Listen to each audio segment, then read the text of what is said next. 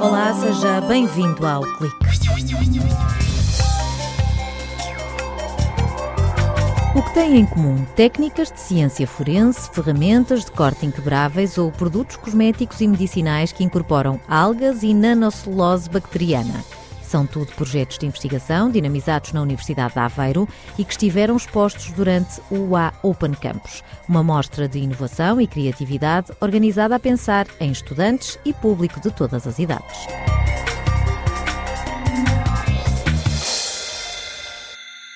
Mal pomos o pé na tenda do UA Open Campus, tropeçamos num grupo sub-18. São todos rapazes organizados em meia-lua à volta de uma mota. O maestro que divide o protagonismo com este veículo de duas rodas chama-se Tiago Delgado. O jovem não se deixa intimidar pelos olhares curiosos e agarra-os com o desbobinar das funcionalidades desta mota que, à primeira vista, parece banal mas é ao escutar a conversa que essa teoria cai por terra. O aluno do Departamento de Engenharia Mecânica desfia as memórias das competições internacionais por onde passou o projeto Moto Students. Opa, ele agora é uma peça de museu, ele não vai correr mais. Já foi ao chão muita vez porque uma pessoa tende a aprender é errando, estás a perceber? Tivemos uh, muitos problemas, principalmente elétricos. A vela não, não, não estava a funcionar. Moral da história, depois de 24 horas este acaba, fazer tudo novo, era um fusível estava fora da caixa de fusíveis normal. Nos tempos gloriosos, esta moto levou o ponteiro da velocidade aos 180. Depois de tudo o que viu, Tiago Delgado não tem dúvidas. Países com grandes orçamentos chegam lá, têm um problema, tiveram meses a preparar a moto e depois não sabem resolver no momento. E nós tínhamos pessoas que conseguiam resolver o problema com uma rosca e um parafuso. O português é um dos melhores do mundo a tentar desenrascar os grandes problemas da impressão.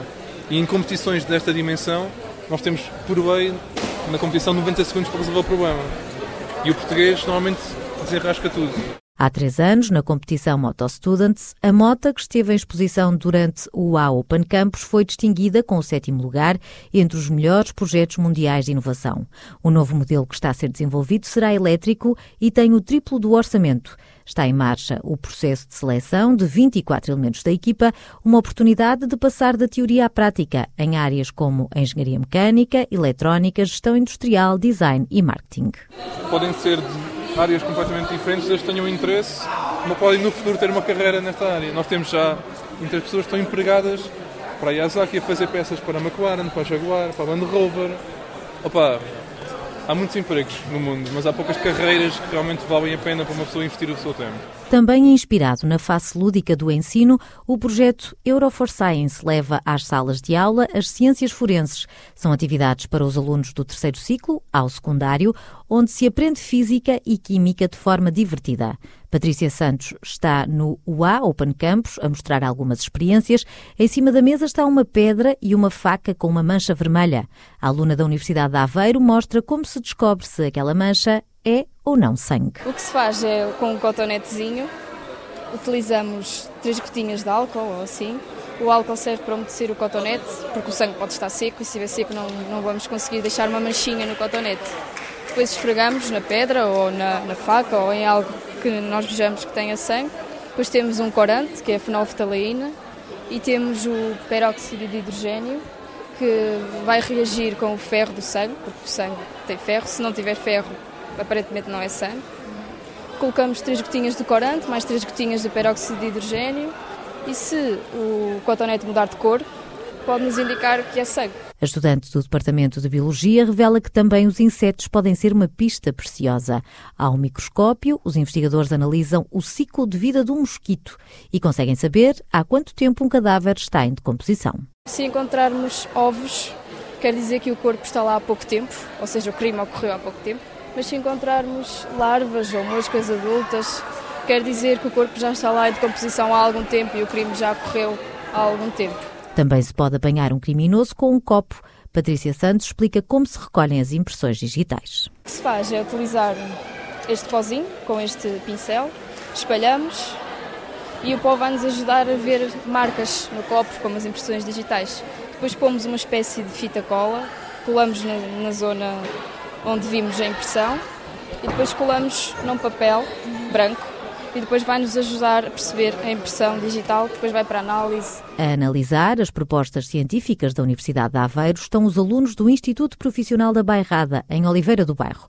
Micael Pereira ficou surpreendido com a dinâmica do UA Open Campus. Estava à espera de ver dois ou três projetos, não esta quantidade. E porquê é que vieram até cá?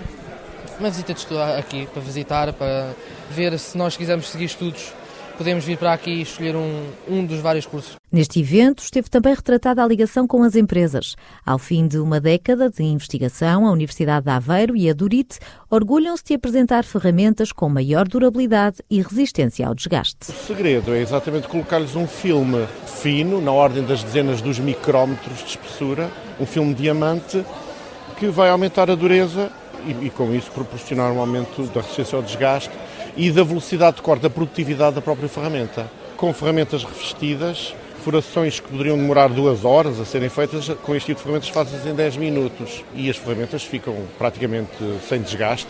Rui Silva, investigador no Departamento de Engenharia de Materiais e Cerâmica, explica as diferenças entre estes filmes de diamante CVD e os diamantes à venda nas ouriveçarias. O diamante, do ponto de vista químico e físico, é exatamente igual, exatamente igual.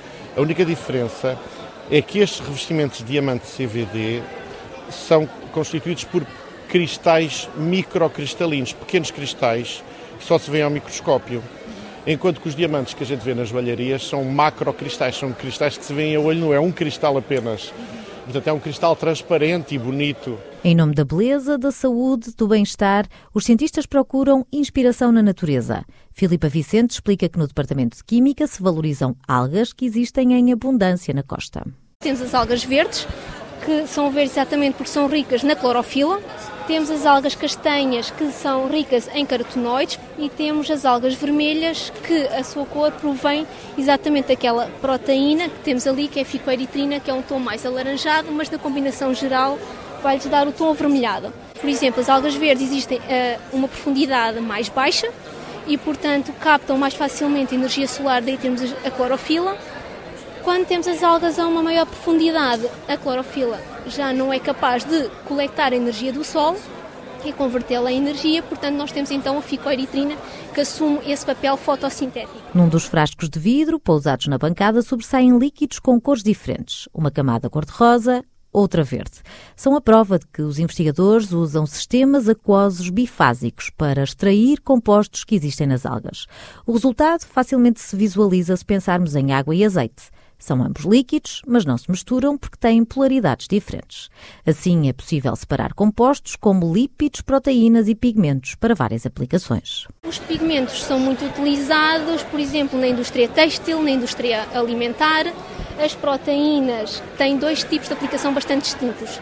Por um lado, tem propriedades bioativas e, portanto, pode ser utilizado quer na indústria farmacêutica, cosmética, e por outro lado, temos então o, os pigmentos que são naturais e podem ser facilmente introduzidos na indústria alimentar. Tânia Sintra, do Departamento de Química, descreve as propriedades de um creme de rosto à base de algas criado pelos cientistas. As algas podem ser utilizadas e incorporadas na dermocosmética, e aqui, a nível das, da propriedade, como uh, antimicrobiano, antioxidante, para combater o fator da idade. Para combater o envelhecimento e reduzir o acne, Nuno Silva do CISEC faz a demonstração de uma máscara de limpeza facial.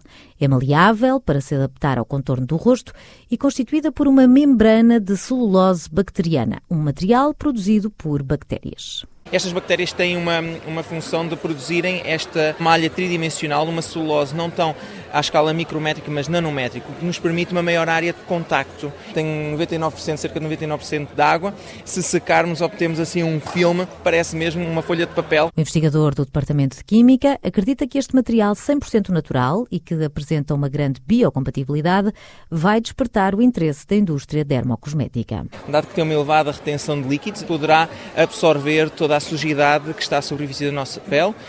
Inclusivamente, podemos também colocar determinados princípios ativos que podem estar relacionados com a eliminação dos sinais visíveis de, das rugas ou então para tratamento de acne, em que poderá facilitar com uma libertação controlada o tratamento de algumas doenças. Nos laboratórios da Universidade de Aveiro, os cientistas isolam e cultivam as bactérias para produzir esta celulose bacteriana.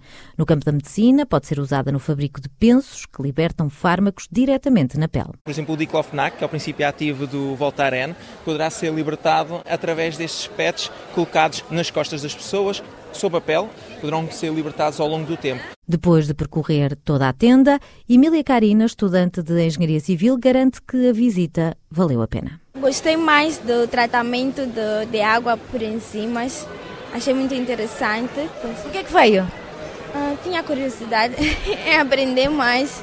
Estou muito surpreendida e muito feliz por ver que tem muitos estudantes a fazerem, a criarem tantas coisas na universidade e me deu mais inspiração para estudar, também tentar criar algo.